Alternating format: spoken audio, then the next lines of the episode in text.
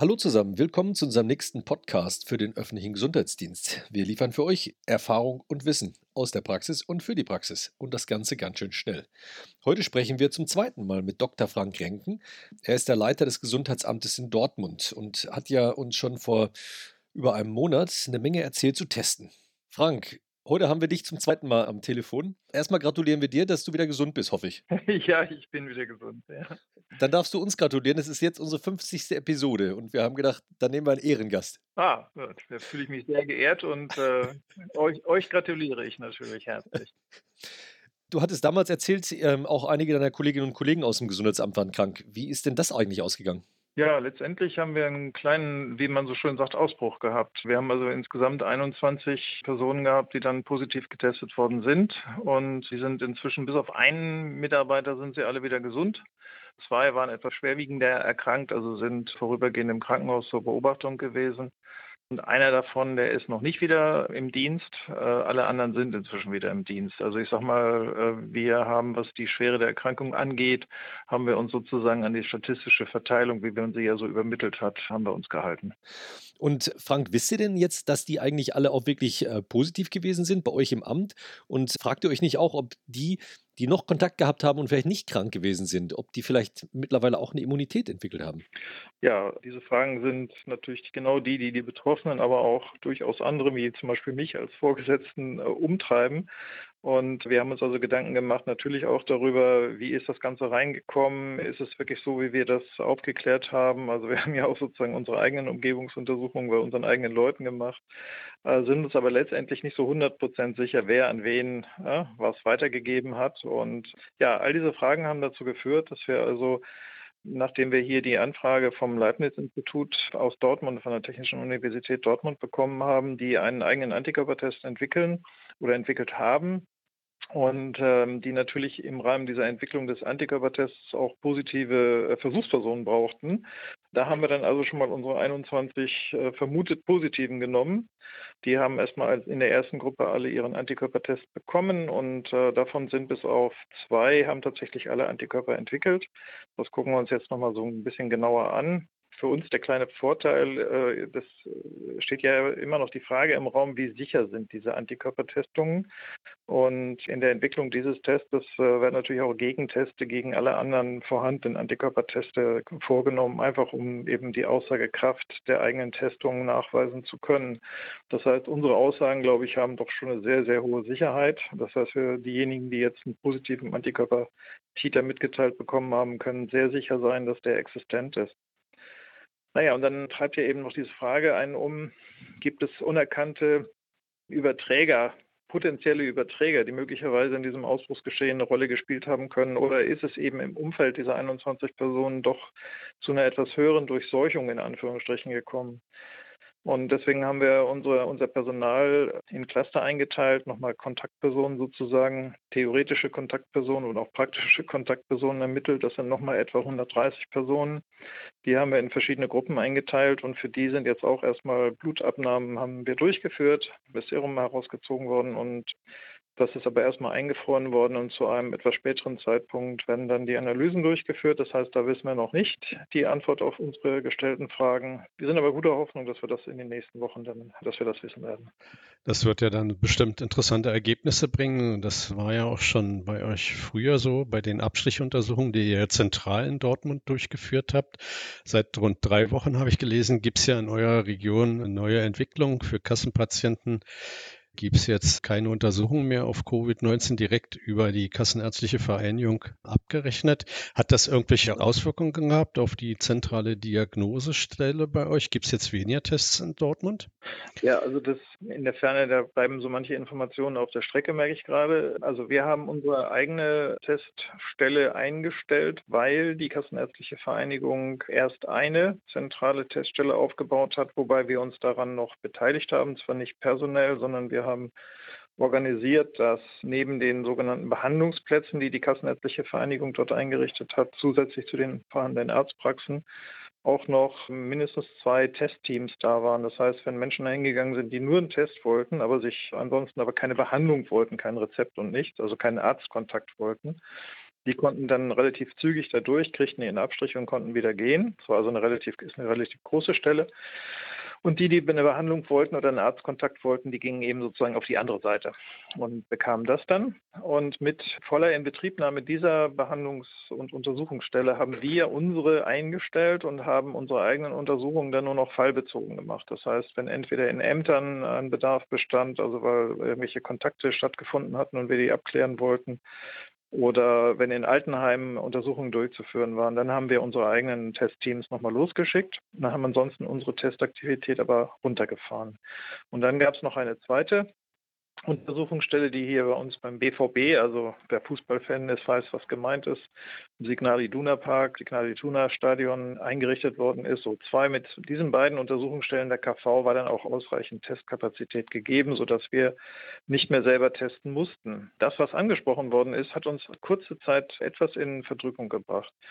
Die KV Westfalen-Lippe als einzige bundesweite KV hat für uns sehr unverhofft die Entscheidung getroffen, dass man die sogenannten Betriebsstättennummern, die vergeben worden sind, zum Beispiel auch an uns, zurückzieht. Und damit hätten wir eben nicht mehr abrechnen können. Wir hätten also unsere Testungen durchführen können, aber eben nicht mehr abrechnen können.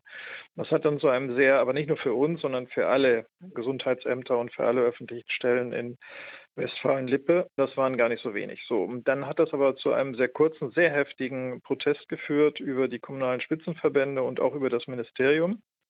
Und das ist dann bei der KVWL angekommen und man hat diese Entscheidung zurückgenommen, allerdings eindeutig dann darauf hingewiesen, dass die Betriebsstättennummern, also die Abrechnungsmöglichkeit, nur wirksam bleibt, wenn die Patienten symptomatisch sind. Das heißt, asymptomatische Patienten durften nicht zulasten der Krankenversicherung abgerechnet werden. Das haben wir dann aber auch für uns sowieso vorher schon so beschlossen. Das heißt, wir haben die rein epidemiologischen und rein infektiologisch begründeten Fälle, die also keine Krankheitssymptomatik hatten, die haben wir ohnehin schon aus der Stadtkasse sozusagen bezahlt, weil wir das eben als e-, epidemiologische Aufgabe, also als Aufgabe des Infektionsschutzes angesehen haben und nicht als Aufgabe der Krankenbehandlung.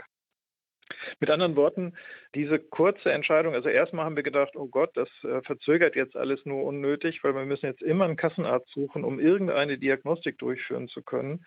Das hat Gott nur einen ganz, ganz kurzen Zeitraum so gedauert und äh, danach konnten wir wieder genauso verfahren wie vorher und das ist auch sehr gut so.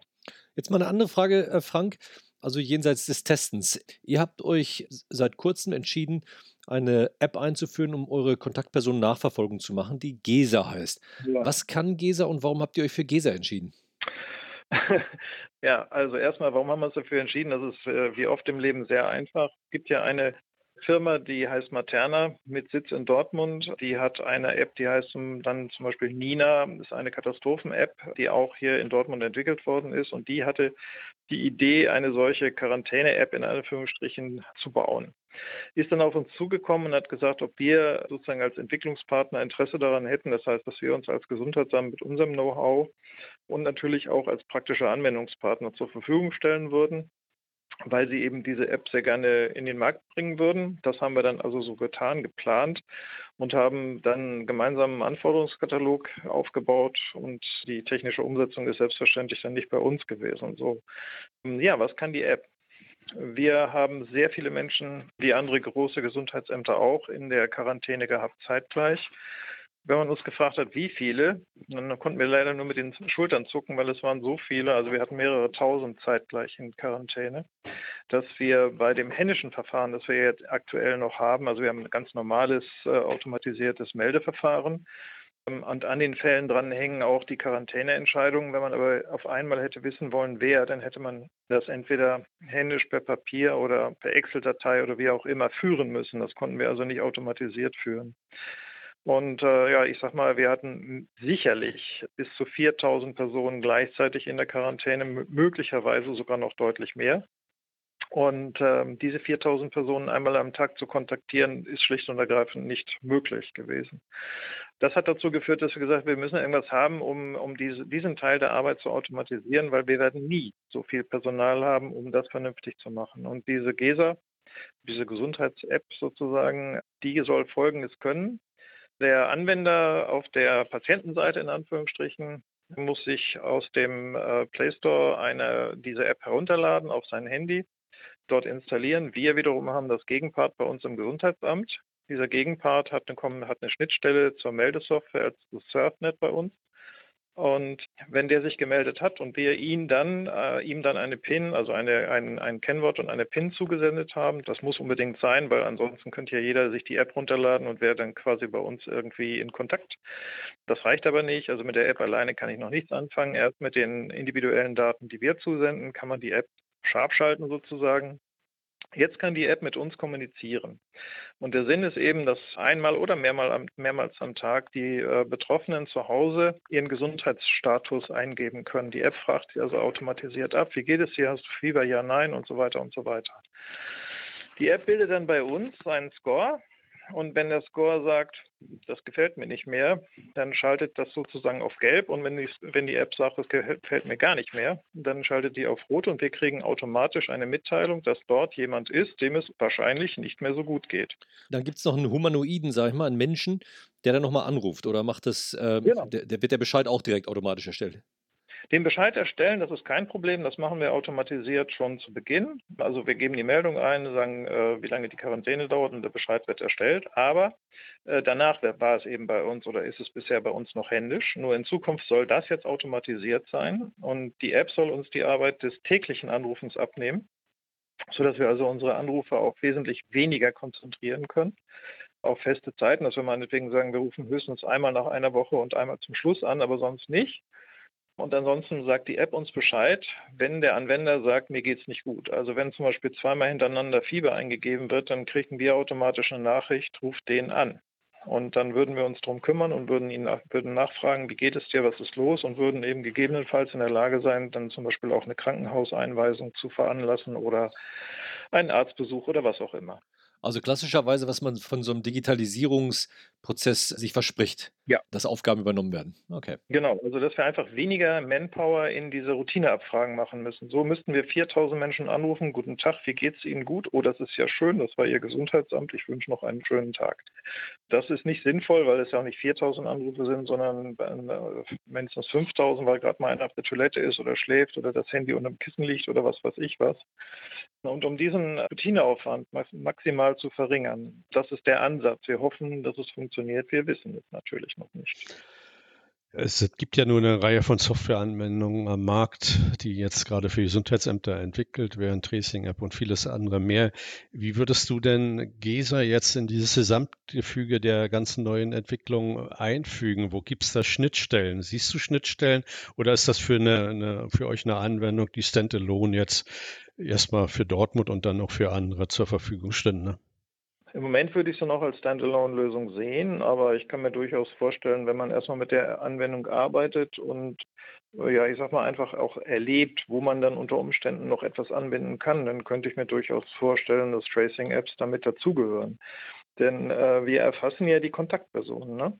Und wir haben also einen, einen, hätten dann einen sehr großen theoretischen Pool. Wenn man daraus jetzt nochmal eine Schnittstelle zu einer Tracing-App formatieren könnte, kann ich mir da durchaus einen gewissen Nutzen vorstellen.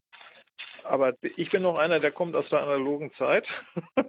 Und ich neige dann immer dazu, dass wenn man eine solche neue Anwendung bekommt, dass ich dann sage, komm, das will ich aber erstmal so zwei, drei, vier Wochen wirklich in der Anwendung haben. Die Fehler müssen raus. Man muss erstmal sagen, jetzt läuft das Ding auch wirklich fehlerfrei.